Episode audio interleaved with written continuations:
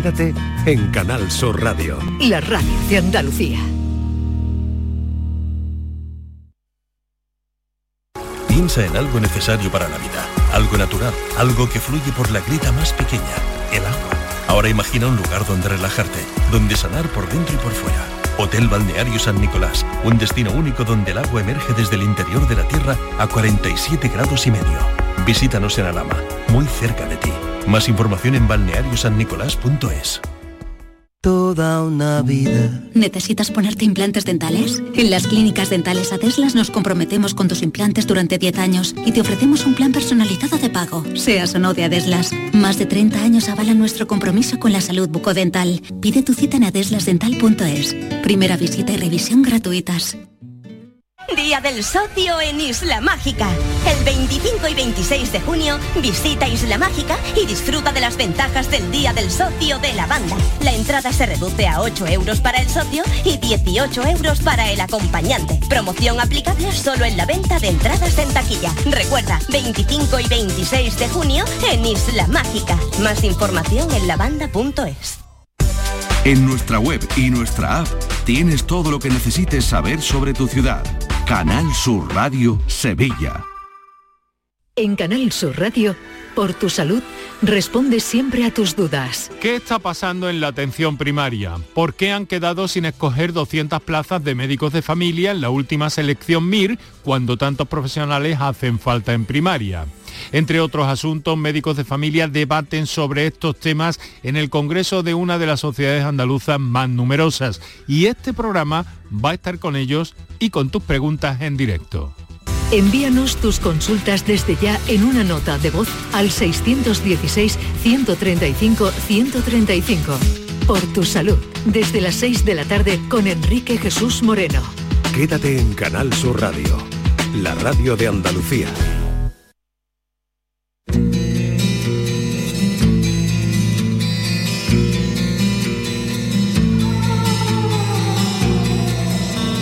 Esta es La Mañana de Andalucía con Jesús Vigorra. Canal Sur Radio.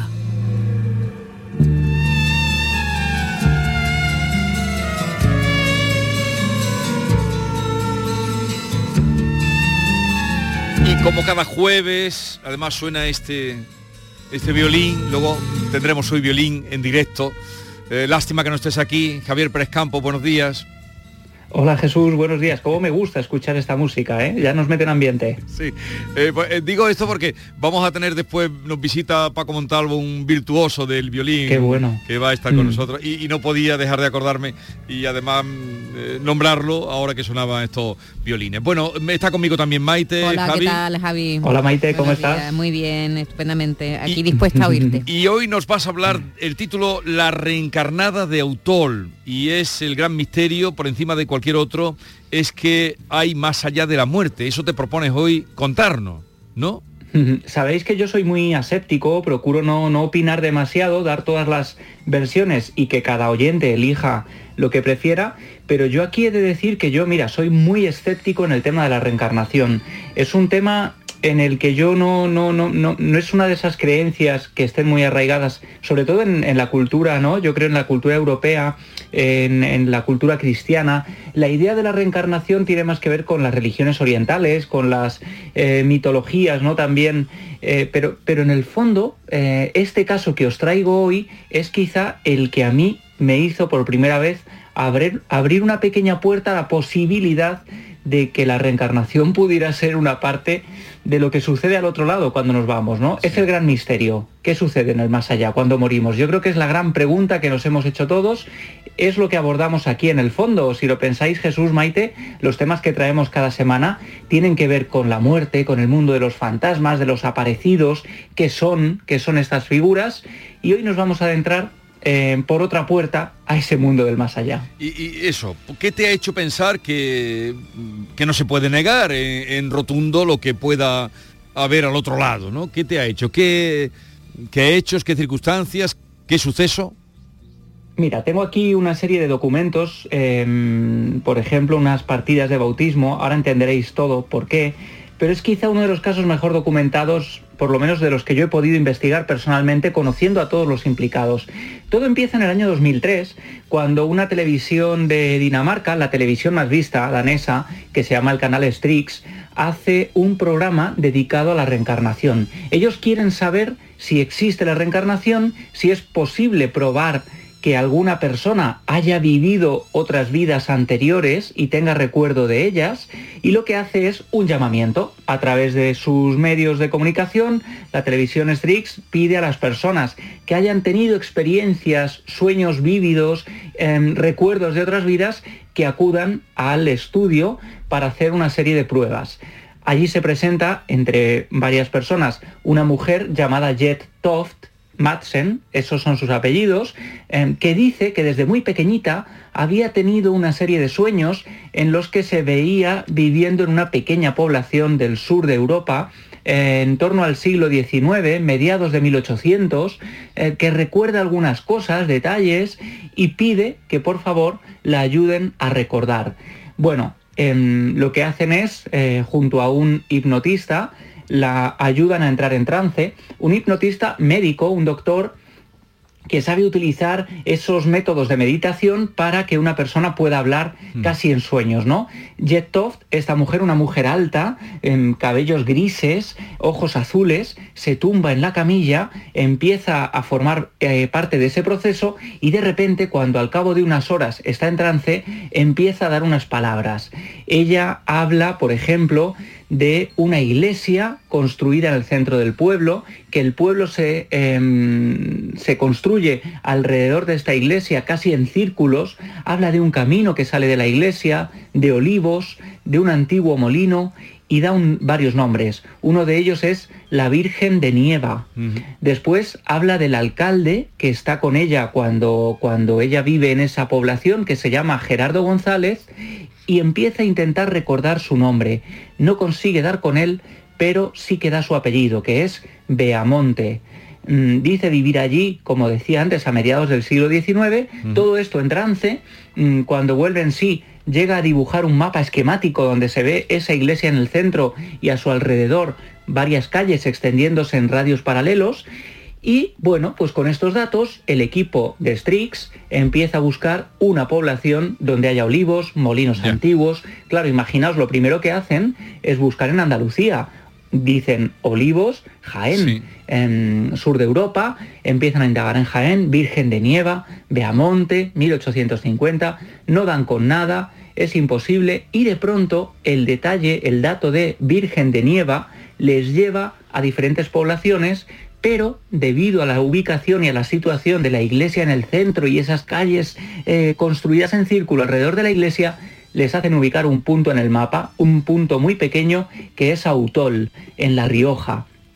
Claro, imaginaos, a partir de aquí es cuando ellos empiezan a investigar y un día del año 2003 el alcalde de Autol, imaginaos, está en su despacho y recibe una llamada de teléfono, este hombre es Valentín Jiménez, a quien yo pude entrevistar, y Valentín Jiménez recibe una llamada en la que le dicen que les llaman desde Dinamarca porque hay una mujer que ha vivido en ese pueblo hace nada más y nada menos que 200 años. Imaginaos, este hombre se queda helado, le hacen una serie de preguntas muy extrañas, él se cree que es todo una broma, pero al cabo de unos días aparece por allí el equipo de televisión con Jet Toft. He de decir que pasé varios días intentando localizar a esta mujer en Dinamarca, conseguí por fin dar con ella y os he traído un corte de la entrevista que yo le hice a través del teléfono, hablé con ella y me contaba en este corte los orígenes de ese viaje al pasado. Vamos a escucharla.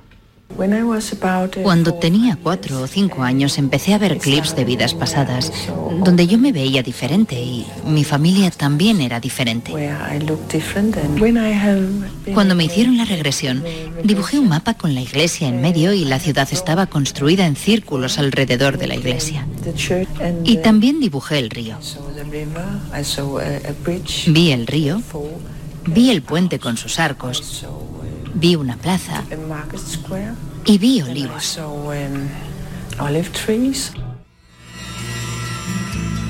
¿Y esta mujer volvió al pueblo, a Autol?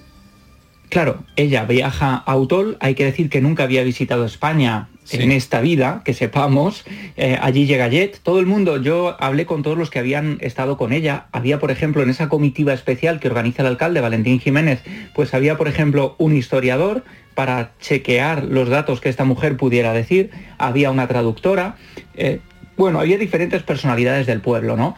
Imaginaos la escena, por cierto. El equipo llega en un coche con las ventanas de atrás tintadas, con Jet con una capucha en la cabeza, como si la llevaran secuestrada, para evitar que ella pudiera ver absolutamente nada, y con una cámara grabando todo lo que sucedía a cada momento. Bueno, pues llegan a, llevan a la mujer a la parte más alta del pueblo, desde donde se atisba la población desde lo alto, le quitan la capucha y entonces, durante varios minutos de silencio, después de eso, Jet empieza a llorar, a llorar emocionada porque dice reconocer esa población, esa zona concreta también del pueblo, y empieza a preguntar por una casa con gárgolas en la fachada, donde ella decía haber pasado unos momentos muy felices. Claro, digamos que el equipo había dado la instrucción de que nadie dijera absolutamente nada, ni sí ni no, que todo el mundo se mantuviera en silencio, que la dejaran hablar, ¿no? Empiezan a bajar al pueblo, Jet camina tocando los árboles, los olivos de los que ella hablaba, va tocando los muros de las casas antiguas, ella va emocionándose en cada uno de los detalles, en cada uno de los em, de, ese sentir el pueblo, el latir del pueblo que ella decía que había vivido allí. Estaba segura de que ese era el lugar. Pregunta por la iglesia, efectivamente la llevan a la iglesia, allí está la Virgen de Nieva de la que ella había hablado, eh, sigue emocionándose, constantemente está sobrecogida y empieza a dar una serie de detalles. Cuando ve la iglesia, fijaos, dice que la estructura de la fachada y una barandilla que había en la entrada ya no están, que eso ha sido cambiado.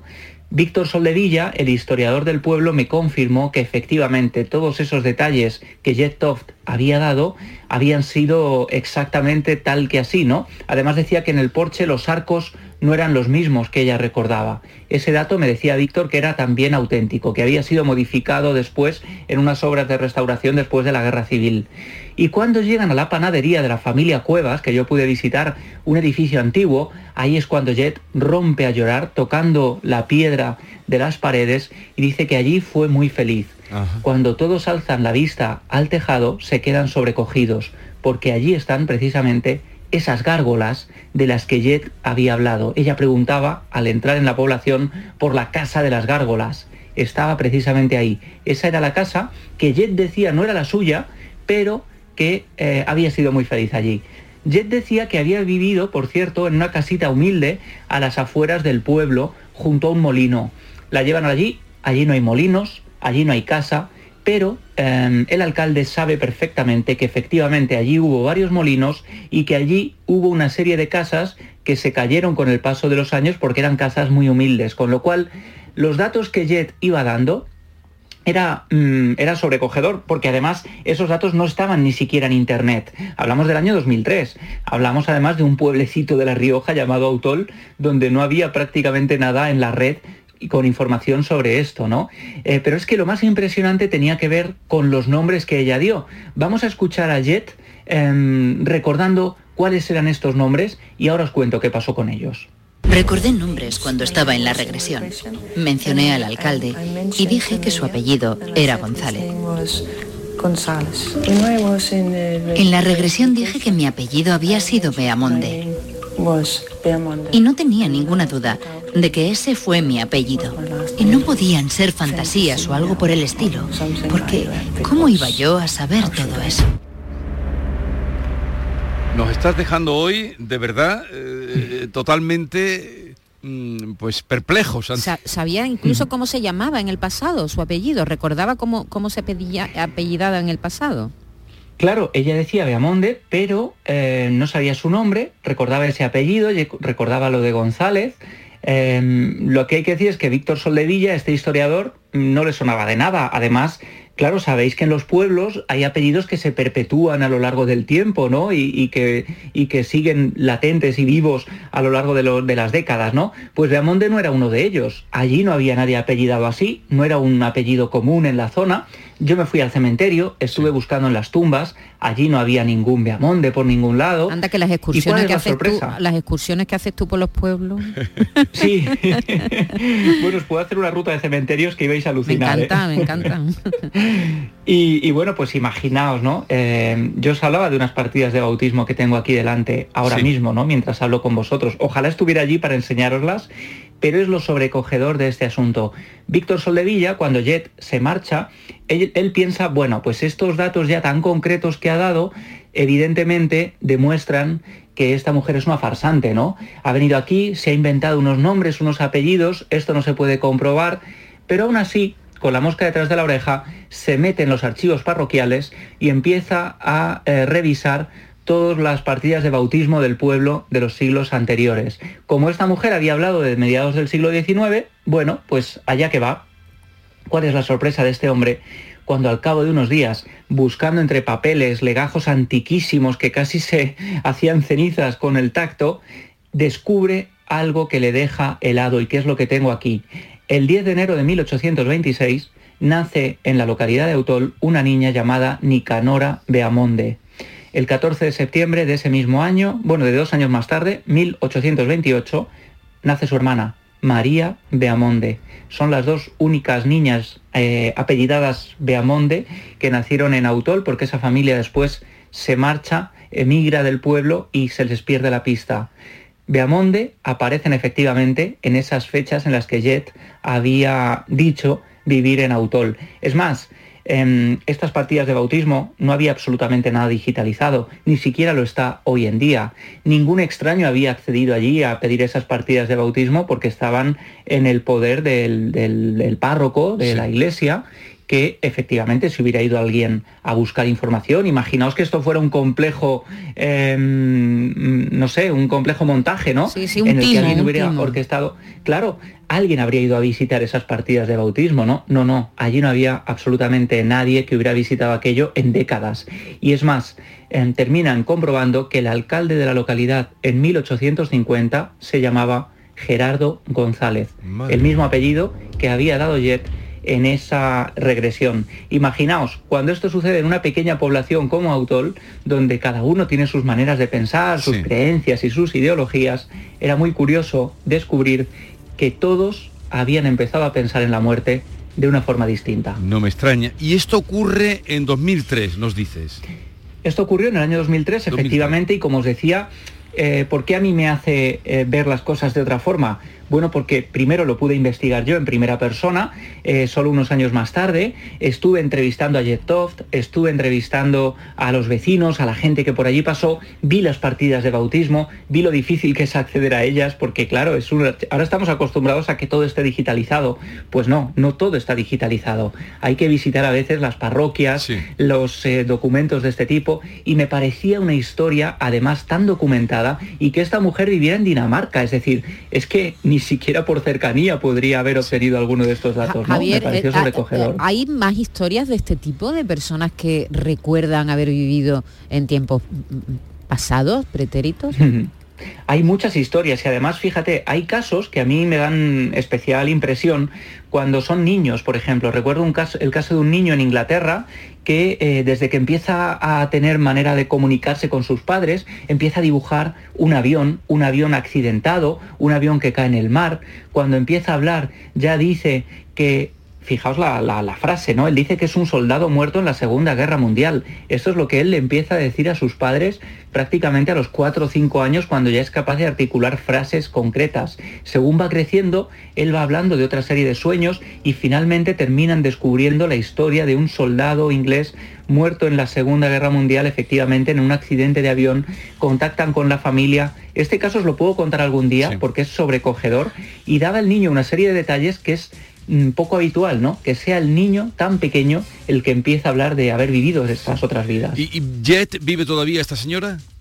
Sí, Jet Toft sigue viviendo en Dinamarca. Nosotros hace años que no, que no mantenemos el contacto, pero sí que seguimos escribiéndonos tiempo después. Estuvimos hablando y además la gente del pueblo le tenía un cariño muy especial, ¿no? Era una mujer, como os decía, muy peculiar, muy alta, muy, bueno, muy nórdica, ¿no? Eh, con ese cabello que le llegaba casi hasta la cintura y con esos ojos azules vidriosos completamente em, impresionada. Y además lo curioso es que el canal Strix grabó en todo momento el recorrido de Jet Toft. Yo pude em, acceder al material bruto de esas imágenes y ahí se veía esa impresión enorme y cómo Jet iba acariciando con enorme afecto los muros, los olivos y todo lo que llega encontrando. Pues eh, bueno, otra manera también, otro referente, como tú dices, en ese pueblo mm, ya ven la muerte de otra manera y ahí queda constancia de la investigación de, Javier y de esta, de esta realidad y de este hecho. Javier Pérez Campos, un abrazo y gracias por mm, traernos estas, em, estas historias en las que no hubiéramos reparado y no hubiéramos conocido no ser por ti. Muchas gracias a vosotros, un placer compartir estas aventuras con vosotros. Y como, siempre, enorme. y como siempre decimos, si algo vivido, alguna experiencia, algo oído que tenga que ver con esto quieren hacérnoslo llegar, o sobre todo a Javier, eh, ya saben, el 679 40 200, 679 40 200, indican que es para Javier Pérez Campos o a través de su Twitter, que es muy activo, arroba Javi Pérez Campos. Un abrazo. Un abrazo, Jesús Maite, cuidados. Chao.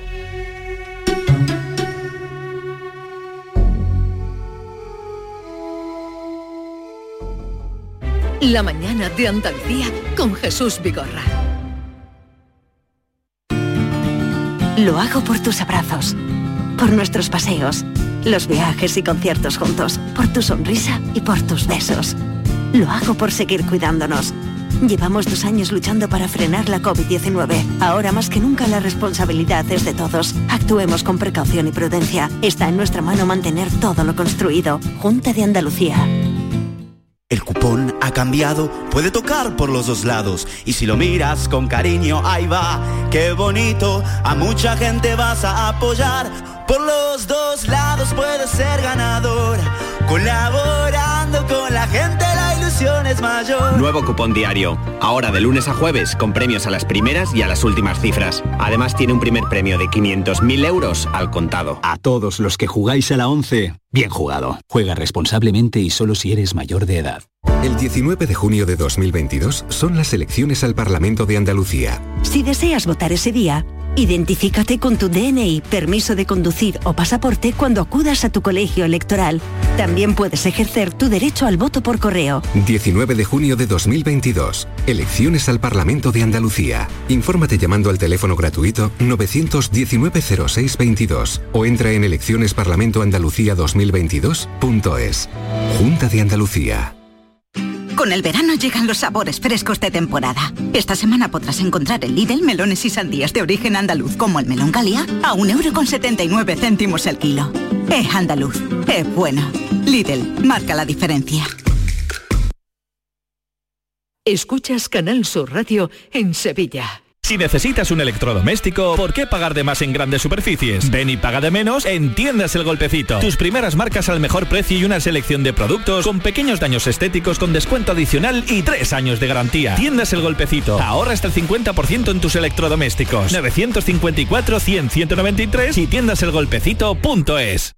¿Eres de los que se desesperan cuando no carga un vídeo en YouTube? Vente a Unicable y combina nuestros servicios de fibra, móvil y televisión como quieras. En Unicable encontrarás tarifas de otro planeta. Visítanos en La Rinconada, Brete, Cantillana, Santiponce, La Puebla del Río, San José de la Rinconada y Alora, en Málaga. Encuéntranos en unicableandalucía.com. Recuerda, tu operador local es Unicable.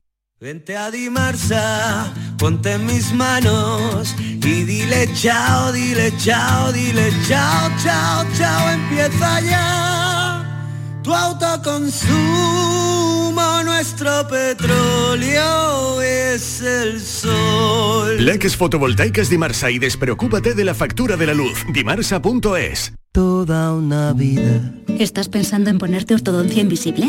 En las clínicas dentales Adeslas nos comprometemos a darte un precio cerrado en tu ortodoncia con un plan personalizado de pago. Seas o no de Adeslas, más de 30 años avalan nuestro compromiso con la salud bucodental. Pide tu cita en adeslasdental.es. Primera visita y revisión gratuitas. ¿Puedes imaginar ver a tu artista favorito tan cerca en concierto? Solo en Concert Music Festival puedes hacer que esto ocurra. Maluma en concierto en Concert Music Festival el 22 de julio. Entradas a la venta en Ticketmaster. Vive una experiencia única. Maluma en Concert Music Festival Chiclana de la Frontera 22 de julio. Patrocinan Suez y Cadimar. Patrocinador principal Lenovo. Tenemos con nosotros a Ceci, de Quality Hogar, nuestro servicio técnico de confianza Ceci, si tenemos una acualimpia averiada, ¿la reparáis con piezas y recambios originales? Por supuesto que sí, Maite. Somos la única empresa que tenemos piezas y recambios originales. Pero no solamente una acualimpia, cualquier aparato del hogar que no funcione. Puede ser un robot de cocina, una radiofrecuencia, una magnetoterapia, sea de la marca que sea, te lo vamos a dejar como nuevo. Llámanos ahora y pide tu presupuesto gratuito y sin compromiso. 937 078 068 937 078 068. Por otra parte, si tienes una máquina de Acualimpia o de cualquier otra marca cogiendo polvo y ocupando espacio porque ya no la utilizas, en Quality Hogar te damos la opción de poderla cambiar por otro producto de tu elección de nuestro amplísimo catálogo. Además, en Quality Hogar tasan tu máquina antigua con hasta 800 euros para que puedas adquirir cualquier otro producto de la altísima calidad con las mejores condiciones y financiación. Llámalos ahora mismo y no dejes escapar esta oportunidad 937 078 068 937 078 068. Además, si en tu caso quieres volver a utilizar la Aqualimpia que ya tienes, pero no recuerdas cómo funciona, enviaremos un técnico a tu domicilio para hacerte una demostración y un mantenimiento del equipo, para que así puedas sacarle el mayor partido y alargar la vida de la máquina. Llámalos ahora al 937 078 068 937 078 068. Aqualimpia es marca registrada de Quality Hogar. El 19 de junio de 2022 son las elecciones al Parlamento de Andalucía. Si estás temporalmente en el extranjero entre el 26 de abril y el 19 de junio, puedes votar en las elecciones al Parlamento de Andalucía del próximo 19 de junio. Para ello debes inscribirte en el registro de matrícula consular como no residente y recoger tu solicitud hasta el 21 de mayo en tu oficina consular o descargarla en la web del Ministerio de Asuntos Exteriores, Unión Europea y Cooperación, www.exteriores.gov.es. Tendrás que entregarla personalmente con tu DNI o pasaporte en la misma oficina consular. Recibirás la documentación en tu domicilio del extranjero y tendrás hasta el 15 de junio para enviar gratuitamente tu voto por correo certificado. Puedes ejercer tu derecho al voto aunque estés temporalmente en el extranjero. 19 de junio de 2022. Elecciones al Parlamento de Andalucía. Infórmate llamando al teléfono gratuito 919-0622 o entra en eleccionesparlamentoandalucía2022.es. Junta de Andalucía.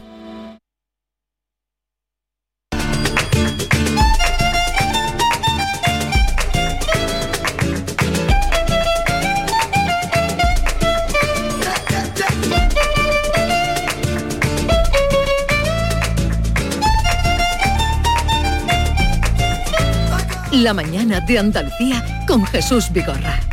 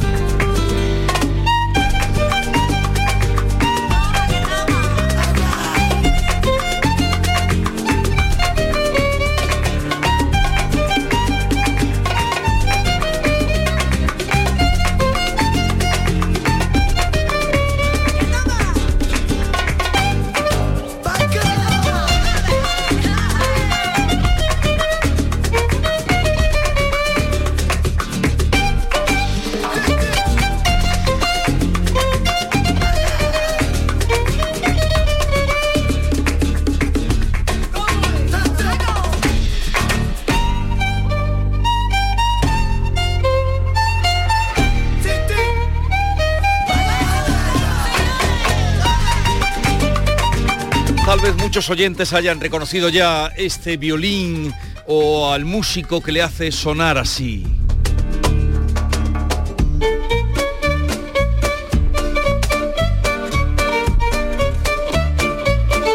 Y no es otro que Paco Montalvo, que el próximo día 11 de junio, sábado 11 de junio, o sea, la semana que viene, no la otra.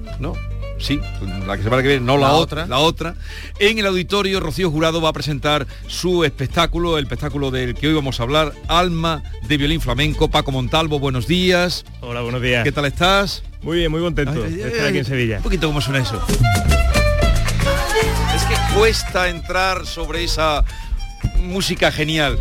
Calleja del Pañuelo es este tema, ¿no? Sí, una rumba que le he querido componer en honor a mi tierra, Córdoba, y, y está sonando aquí, que espero que os guste.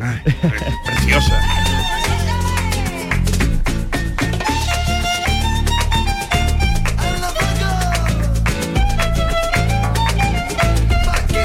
Si ustedes no la conocen, cuando vayan por Córdoba, cerca en el entorno de la catedral, pregunten por la calleja del Pañuelo, mm, sí, por allí, la calle La Flor, Sí. pues ya les indicarán Sí, la sí, manera sí, de llegar. el- por la zona de la judería, además Sí. tiene, la calleja tiene una historia muy bonita que dice que, bueno, se llama calleja del pañuelo porque es tan estrecha Sí, yo cuando- cuando, te sí. quitaba el pañuelo de punta a punta, e- esa era el- el- la longitud que tenía de...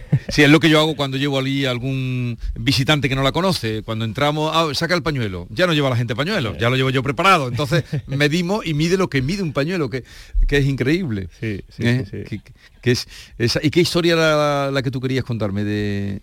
No, bueno, tiene Esa. esa, tiene esa historia la- y bueno, yo le puse ese título porque cuando recuerdo cuando estaba en el estudio de grabación que para despejarme salía y me iba al final siempre por la zona de la mezquita, la judería y, y fíjate tú que siempre acababa en la calleja del pañuelo porque justo ahí tiene una taberna un amigo mío y terminábamos tomando unos vinitos y ahí Claro. cogí inspiración, entonces eh, de ahí salió, salieron todas estas melodías de la rumba y por eso le quise titular Calleja del Pañuelo. Qué bien, suena Paco Montalvo, alma de violín flamenco, porque él que es un virtuoso desde muy pequeñito, fue un virtuoso de- del instrumento, del violín, de formación clásica, ya te decidiste por el mundo flamenco, ¿no? O por, eh, o por la música, hacer sonar flamenco tu violín, ¿no? Sí, sobre todo me decidí por hacer música que, que me apasione.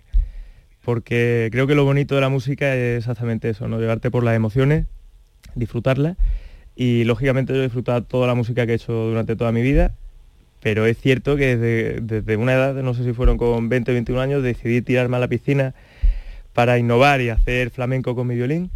Y, y mira, gracias a Dios lo estoy disfrutando muchísimo desde entonces y continuaré por este camino porque es Y lo- tan amplio. Y lo estás paseando por el mundo entero. eh, ese, ese alma, por cierto que juegas por supongo con la pieza esa del violín que se llama alma, ¿no? Que es fundamental. Sí, el alma del violín. Totalmente. Al final esa piececita es lo que le hace eh, tener un sonido especial a cada, a cada uno de los, de los instrumentos y bueno, tiene esa también esa percepción. Ese juego. Eh, David Hidalgo, ¿tú conoces a Sí, Paco Montalvo? Paco estaba por aquí. La última vez te trajiste el violín, hoy lo has dejado en reposo, ¿no?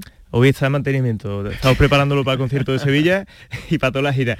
Oye, ¿cuántos violines tiene? Porque los guitarristas que vienen por aquí, no, tengo 20, 25. Violines se tiene menos, ¿no? Eh, hombre, Sí. sí. sí, yo no tengo tantos. Violines es casi uno, ¿no? O- aunque tenga... Para, sí, para conciertos tengo dos y luego, bueno, tendré cuatro o cinco. Cuatro o Ujú. cinco violines. Hay que cuidarlos con mimo. Paco, Sí.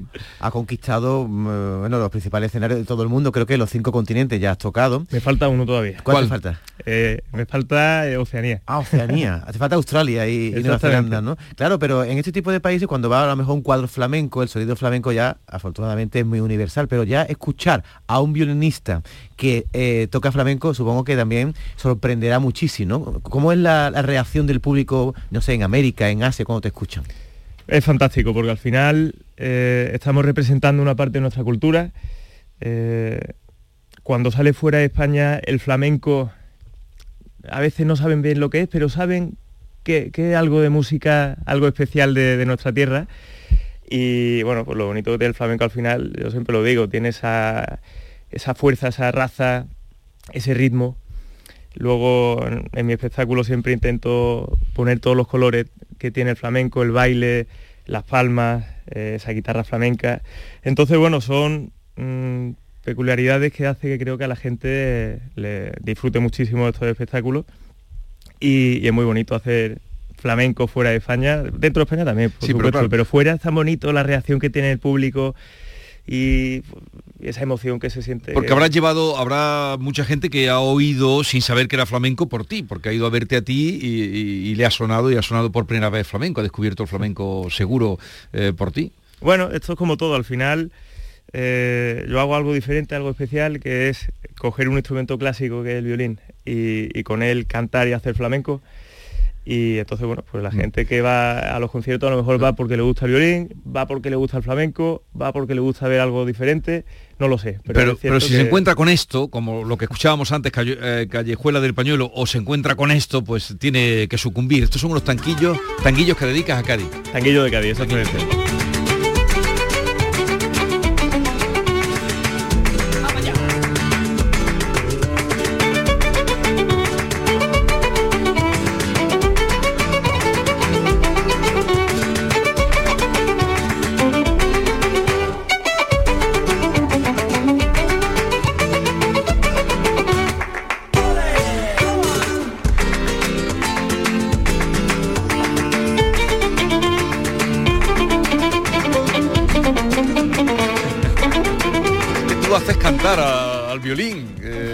Es lo que hace que... Pues está ahí la voz del violín, ¿no? La verdad que tengo poco mérito. El violín es... es un poco instrumento- mérito, poco mérito. Oye, es un espectáculo verte porque tú no paras de moverte. Tú no eres el violinista que se queda sentado como el de una orquesta. Tú te pones a moverte y veo que te cimbreas, que te mueve, que te vamos, que eres parte del espectáculo, tú también como persona. Sí, al final, bueno, un poquito de movimiento tengo. Tampoco estoy ahí bailando, pero sí, sí, eh, al final es inevitable un poquito de movimiento.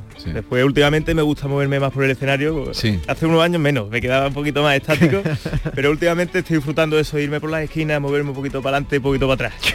No, pero además es el violinista más elegante que se puede ver ahora mismo en un escenario, bueno, en los- digo iba a decir España, pero por él se pasea por el mundo. Eh, les recuerdo, día 11 de junio estará en el auditorio eh, Rocío Jurado. ¿Has estado alguna vez en ese, en ese escenario? Primera vez. Primera vez. que- Porque que estuviste en Fibes. Estuve en FIBE, en el Cartuja Center y en algún sitio más. En el Teatro López de Vega también posiblemente hayas Sí, estado, ¿no? sí, sí, sí. Y en el auditorio Rocío Jurado. Eh, luego en Azuaga, porque aquí mucha gente nos oye desde esa zona de, de Extremadura, tienes el 2 de julio, en Málaga va a ser el 30 de julio, en Almería eh, el día 10 de junio, el viernes antes de venir a Sevilla estás en Almería y en, en Sevilla, como decimos, el 11 de junio. Bueno, em, con los flamencos, ¿cómo te entiendes? Pues, increíble. La verdad que con ello no hace falta ni entenderse, es simplemente dejarte llevar y disfrutar. Pero a ellos no les gusta ensayar mucho, ¿no? Eso es verdad. Eh, le gusta más ensayar encima del escenario. y, y- y te haces por- te, haces a esa manera de entender. Ellos dicen, una vez a, a José de la Tomasa, de esas experiencias que se hacen grandes, José de la Tomasa, y hizo, hicieron en una bienal una experiencia que por cierto la dirige ahora un, un cordobés, no sé si conoces a Carlos. No, no. No, no me acuerdo el apellido, pero la dirige un cordobés. Y, y entonces mm, eh, invitaron a él con la orquesta barroca. Sí. Pero uno iba, cada uno iba por su parte, le hacía una cosita y luego otra estaba muy bien compactado y luego hacía una cosa juntos los dos, con un guitarrista extraordinario. Y, mm, y le digo, ¿estás ensayando? Dice, ¿ensayar para qué? Digo, hombre, porque esto es muy importante, lo hacían en una iglesia, la, la iglesia que está dentro del Palacio de San Telmo, la capillita que está allí, la de, de Mareantes. Y dice- digo, ¿para qué? Digo, digo, hombre, ¿por qué? Dice, no, pues si un- los músicos hacen lo que tienen que hacer y yo hago lo que tengo que hacer y cada uno sabe lo que tiene que hacer, pues ya tiene que salir. Esa respuesta me dio. Si los músicos saben lo que tienen que hacer y yo sé lo que tengo que cantar, ya no. la verdad es que ensayarían, era también. Pero poco. Eh, así se vive tranquilo. Pero salió muy bonito. Claro, no lo dudo, Fue ¿eh? un espectáculo muy bonito. No lo dudo. Muy bonito. El que se sube a un escenario y ensaya poco es porque sabe que va a salir bien. Si no, no Por- se por- sube. Porque las horas las trae de casa ya. ¿no? Exactamente, Ensayada. y lo lleva dentro y ha hecho tantísimos conciertos que sabe, sabe lo que hace. En mi caso, al final, eh, tengo un equipazo de, de músicos increíble y yo sé que con ellos vamos al fin del mundo que va a salir la cosa estupenda.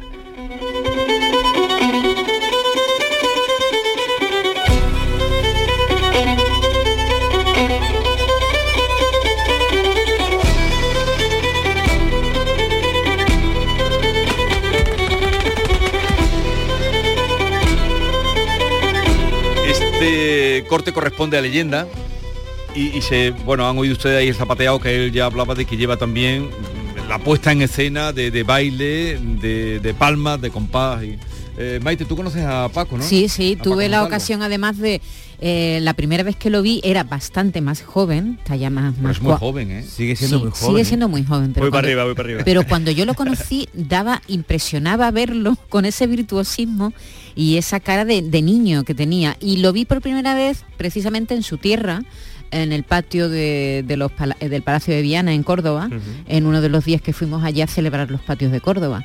Y entonces pues ahí lo conocí y la verdad es que, impresiona. ¿Cuántas horas pasas tú? ¿Cuántas horas habrás hasta tú abrazado tu violín? ¿Lo has contado?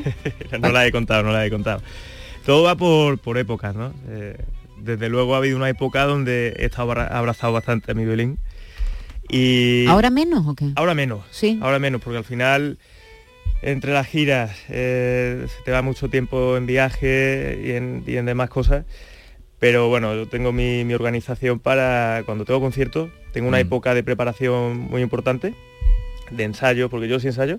Sí, sí, hombre, por técnica, por... Claro, el violín es un instrumento muy exigente, entonces tienes que estar Físicamente eh, también, ¿no? También, sí, sí. Tiene que estar en forma. Sí, y sobre todo cuando grabas para arriba. No, pero está plena, ¿has visto cómo viene? Viene hecho un pincel. Un torerillo, ¿eh? Para debutar, para debutar. y entonces, bueno, pues es importante estar en forma y, dependiendo de la época, pues tres, cuatro horas de ensayo en una época previa a la gira y luego en gira pues a lo mejor lo bajo a, a un par de horas. Paco, ¿tú te imaginas alguna vez sentado eh, tocando el violín en una orquesta? No, no, la verdad que no. No lo tienes ni siquiera en, el futuro. Lo, probé de pequeñito y no me gustaba. Porque al final eh, son cosas totalmente diferentes, ¿no? En una orquesta tu misión es acoplarte al conjunto. tienes que ser uno más y hacer que pues, ese es el objetivo. Tienes que una orquesta de 80 músicos tiene que sonar como uno. Claro. Y claro, a mí lo que me ha gustado siempre es llevar la melodía, llevar la voz cantante y eso chocaba con lo que eso no te sentarte en el tuti. ¿No te traía problemas en el conservatorio ese afán de decir, no, yo lo quiero hacer así? Yo no, no, ninguno. No, no, porque en el conservatorio no. Simplemente descubrí que a mí me gustaba más eh, ponerme ahí de pie y, hacer música y empezar a hacer tu em, empezar a hacer tu propio camino no que es lo que has ido haciendo. Oye Paco y a ti que, te, eres tan joven y tiene tanto camino por recorrer todavía y ahora que se lleva tanto la fusión ¿hay algún artista con el que te gustaría trabajar miles. Hay miles de artistas con los que me gustaría hacer. Con quién te gustaría grabar un disco o un tema Mira, pues tenía la, he cumplido el sueño de hacer algo con el Pele, por ponerte un ejemplo, un artista que había escuchado de pequeñito sus temas más famosos ¿no? que hizo con Vicente Amigo. Vicente Amigo es otro con los que me gustaría hacer algo. Eh, pues hay muchísimos artistas con los que... Y, mantiene relación con... Bueno, estos dos son cordobeses como tú. Eh, supongo que has tenido relación con ellos, ¿o no? Sí, sí, sí, sí. Últimamente también mucho con, el maestro, con el Pele, porque el año pasado tuve la suerte de poder producirle su último disco. Ajá. Y bueno, pues pasé una larga temporada con él preparando ese proyecto y ha sido una experiencia porque es el primer disco que produjo que no es mío. Sí. Y la verdad que fue una bonita experiencia también meterme en ese papel de productor. Hice uno de los temas eh, con él, sí. que está teniendo también muchísimo éxito. Y, y eso es uno de los sueños que he cumplido. Me quedan bueno, pues, muchísimos artistas con los que me gustaría también hacer música. Esta versión de Entre dos aguas es maravillosa de Paco Montalvo.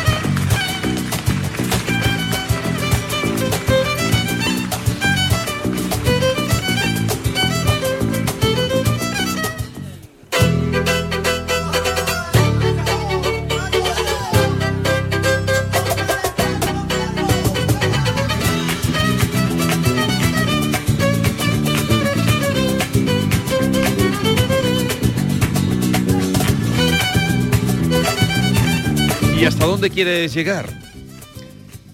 En este momento. Bueno, yo lo que quiero hacer es subirme a los escenarios y disfrutar, porque es muy bonito, la verdad. No, pero digo a la hora de crear también eh, música, seguir buscando por los caminos del flamenco. Sí, sin duda. Seguro que cogeré de esencia de, de otro estilo, pero manteniendo ese camino, bueno, manteniendo seguir abriendo ese camino al violín flamenco. La verdad que fue algo tan tan especial cuando me metí en ello, que le veo tantas oportunidades y un campo tan abierto que tengo que profundizar por ahí seguro, 100%. ¿Y escuchas flamenco, cante o, guitarra o...? Escucho de todo, voy por época. Mm. Eh, ahora, por ejemplo, estoy escuchando todo lo contrario a lo que es flamenco. Estoy escuchando a un artista eh, se llama John Baptiste, que me está gustando mucho, mezcla jazz y es afroamericano y últimamente me está dando mucho por él. Hay otras épocas que me, da por escuchar flamenco eh, de grabaciones antiguas. eh, otra un poquito más moderna. Eh, al final es que tenemos tanto. Paco Lucía es algo que siempre es el maestro que, Claro. con el que Rosalía me no, ¿no. Paco? Rosalía no. Bueno, eh, También, tiene su punto, también tiene su punto. Digo yo, ¿no? Rosalía no, dice. Él ya descartado. Porque no lo ha nombrado, digo, no, si no lo ha nombrado es que no será de tu Bueno, nos va a nombrar a todos Es que- complicado nombrar a todo el mundo.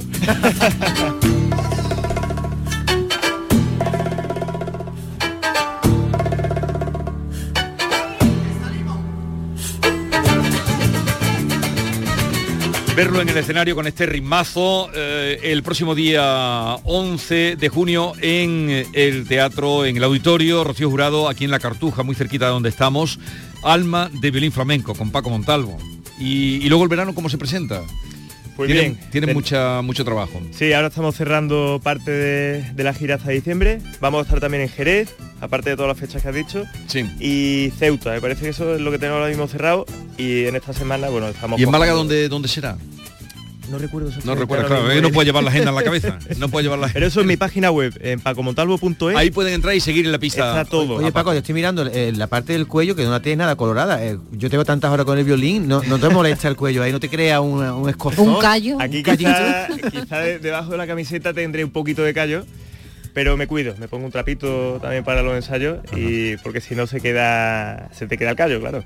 Oye, los compañeros con los que estudiaste de, de Córdoba, los de vamos, de- del conservatorio, los profes, ¿qué te dicen?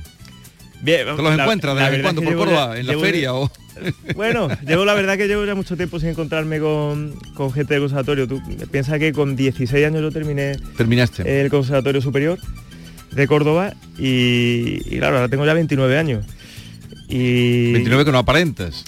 Yo qué sé, ya, ya, ya los voy aparentando. Y luego he tenido también la suerte de que mucha de mi formación la he tenido fuera. He estado seis meses en Nueva York, eh, he estado en, en Austria otros cuatro meses, en Italia, en Inglaterra, en, en Alemania. He estado temporadas de mi Sí. vida formándome fuera de España también. Sí. Entonces, es a veces es complicado. Y, y la clave de cuando tú sientes la, la llamada que del flamenco, ¿por dónde te vino? ¿Estaba fuera de España? ¿Cómo, cómo llegas tú a, a descubrir el flamenco o a, o a empezar ese camino? Pues mira, si te digo la verdad, desde chiquitito, Ya te en casa de mi abuela, escuchaba siempre flamenco, desde pequeño, desde Porque los o cinco años. Le gustaba el flamenco a Le encantaba el flamenco. Entonces mi primera, eh, digamos, la primera vez que yo escuché algo de flamenco fue con mi abuela. Después nos mudamos a una casa en Córdoba que estaba justo enfrente de una peña flamenca. Cada vez que iba al colegio, eh, a la ida no, pero a la vuelta siempre escuchaba una guitarra o algo de cante. ¿Y qué zona era de Córdoba? Pues mira, por, ¿cómo te digo? Por el barrio Santa Marina. Salvar Santa Marina. Y, Y pegabas el oído allí a la Exactamente. Y luego recuerdo en una de estas temporadas que pasaba fuera de España, eh, con algún amigo mío de, de la música clásica, eh, enseñándome a Paco de Lucía. Eso me provocó un, un orgullo, una sensación de, de satisfacción tan grande que digo, esto quiero hacerlo yo. Ya, ya, ya. ya. Y, y bueno, no fue hasta que cumplí 20 años, creo que, que lo llevé al escenario. Sí. Ahora, desde que tengo 10, 10, 11 añitos en mi habitación, Sí. me ponía a tocar yo encima de Paco Lucía y Camarón. Bueno,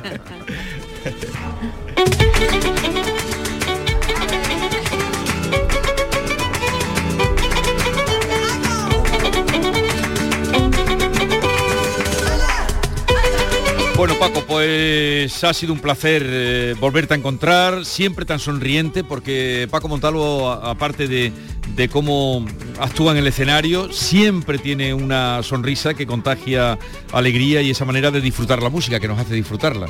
Así es que gracias. gracias por la visita. Recuerden, el día 11 de junio en el auditorio Rocío Jurado, ahí lo encontrarán con este espectáculo Alma de Violín Flamenco. Me ha alegrado mucho de verte, ¿eh? Igualmente Jesús, allí te espero. Allí, eh, a- estaré allí contigo, contigo, con Este toda la gente. Este sábado noche para disfrutarlo el 11 de junio. Allí estaremos contigo y con toda la gente que seguro va a estar para verte y para emocionarse contigo. Nada, gracias, que sigas bien. Un abrazo Y a- fuerte. hasta entonces. Un Gracias. abrazo.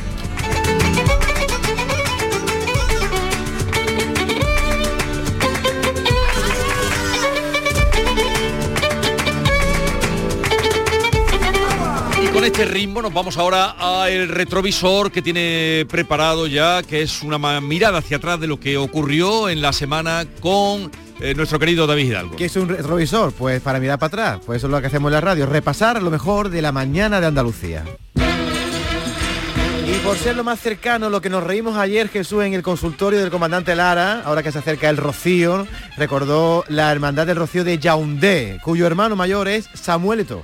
A mí uno de los personajes que más me gustaba de Luis era Samuelito. Eso era, yo me tiraba al suelo. Ah, bueno, sí, ese era el camerunés más gitano que había en la historia, sí señor. De Yaoundé, viva los gitanos de Yaoundé, viva la madre que me parió y viva la hermandad de Rocío de Yaoundé. Ahora que ya vamos a estar, ya vamos a estar al monte, saltando la reja. Ahora. Y cuando cruzaban el río, yo me- yo- Los cocodrilos del quema atacan a mi hermandad. ¡Ole! al cruzar el río era... Ahí está, tiene caballo, tiene carreta y el gilipollas se viene andando. Llevo dentro una paloma. ¡Ay! ¡Ay! Soy una jaula. Y a petición de Vigorra, que a ti te gusta mucho, Vicente Mazafín, bueno, pues también improvisó el comandante Lara a ese Valencia tan especial. y Vincent Massafín, que era Valencia, entonces Ese entre, los, entre los dos hacía un catalán que era tal que así. ¡Qué paz, Jesús Vigó! Estoy muy contento de, de- de- de estar en tu programa por la mañana de Andalusí, que es un programa que entretiene, diviere, informa a todos los andaluz. La última sílaba. En, ca- en, cana- en, ca- en casu, en, En casu. Menos mal Y alguna acierta, ¿eh? ¿A que sí? Ah, hombre, algún acierto. Otro momento mágico se produjo el martes. Teníamos aquí a Concha Moya, autora de un libro sobre George Harrison. Pusimos una de sus canciones con los Beatles, Here Comes the Sun, y primero se arrancó Ken y después toda la mesa ante el asombro de Vigorra. Here comes the sun. doo-doo. Here comes the sun. And I say it's alright. Little darling, it's been a long, cold, lonely winter. Little darling, it's been like years since it's been here. Esto sí que no se lo esperaban nuestras invitadas. Esto sí que... Podéis, podéis seguir, podéis seguir. Alright. Pero me estáis dejando aquí hay nivel, hay nivel. Veo aquí a, a Paco Montalvo tomando nota que ya que antes Sango de Beatles seguro que lo toca pronto con el violín. Esto ocurrió en la tertulia de los guiris, donde la californiana Brooke Steen nos contaba algunos detalles de cuando vivía en Tailandia, que se tape los oídos el que tenga ofidiofobia, o sea, pánico a las serpientes. muchos bichos y también am, cobras, python, serpientes. Qué Pero guay. serpi- serpiente es más grande que mi, mi pierna. Eh, Sí, sí, ¿Y sí. te- tiene alguna Gigante. alguna anécdota de con algún bicho, algún serpiente, algún ¿Te algo? has encontrado una pitón en el bate algún día? ¿Un qué? Una pitón, un python. Ah, sí, sí, sí, sí. eh, Lo he visto muchas, muchas veces. En la, ¿cómo se dice? Fence. Eh, vaya. Sí, en el tope de, de valla, así. Like, Reliá. Reliá ¿Sí? en todo, todo, todo. Gigante. Y tenemos siempre, todos los sitios ti- tienen gu- guardias Sí. o vi- vigilantes, no sé qué. Y ellos, parte de sus responsabilidades es hacer no sé qué con los serpientes, con los bichos, con, con todo acabar eso. con ellos. Sí, sí, sí. Sí, dice, no sé y ellos saben cómo cogerlo. Todos los días este programa, La Mañana de Andalucía, sale a la calle con sus unidades móviles para palpar la realidad. Y a veces nos encontramos con momentos tan simpáticos como este. Recordará Jesús que Javier Moreno entrevistaba a un pescadero que pregonaba así su género. Buenos días, mi gentecita buena. Aquí estamos como todos los días con el abierto de Cádiz, con las agallas pintadas, las sardinas de las que apagan la candela. Tenemos las rosaditas de Málaga, las doraditas de Guardini y los salmonetes del Parque María Luisa. Tenemos los bacalao, la doradita de Guardini también, el mejillón de Ogrove, Pontevedra, el que tiene dos bichos. Tenemos los chocos, las merlucitas con los ojitos azules. El boquerón de Punto Umbría, que hoy sí está a 5,99, ¿eh? Que por poco salgo en los periódicos. Tenemos las asedia con los labios pintados, las auténticas, las de Trasmayo, las de San Lucas. Tenemos las pillotitas, las nuestras, el pez espada, el atún trututún. Bueno, pues eh, eh, eso, eso es lo que tenemos Qué hoy. arte. Eh, Qué bueno, vamos a dar un ar- aplauso. arte- Un aplauso. Pues vamos a ir ya recogiendo, ¿no? Muy Venga, bien la- vamos las a- perlas de la semana. Vamos a recoger vela ya, que tenemos que preparar el programa de mañana, que es viernes, ya se acerca el fin de semana. Ya han aterrizado, están a punto, si no han aterrizado, están a punto de aterrizar los Rolling Stones. Han llegado una semana antes, no sé si querrán hacer turismo. Porque No, hasta- no, han declarado la intención de hacer de turismo. hacer turismo. Bueno, hasta el 1 de junio no tienen su único concierto en España, comienza la gira. Y igual que Bruce el año que viene va a comenzar en Barcelona, ellos comienzan, los Rolling comienzan en Madrid, sin Charlie Watts, que murió en agosto de- del año pasado. Así que bienvenidos eh, sus majestades. Pues con ello les dejamos. eh, tengan un feliz día. Mañana a partir de las 6 de la mañana les espero. Cuídense, no se pongan malos, que no está la cosa para ir. A urgencias. Adiós.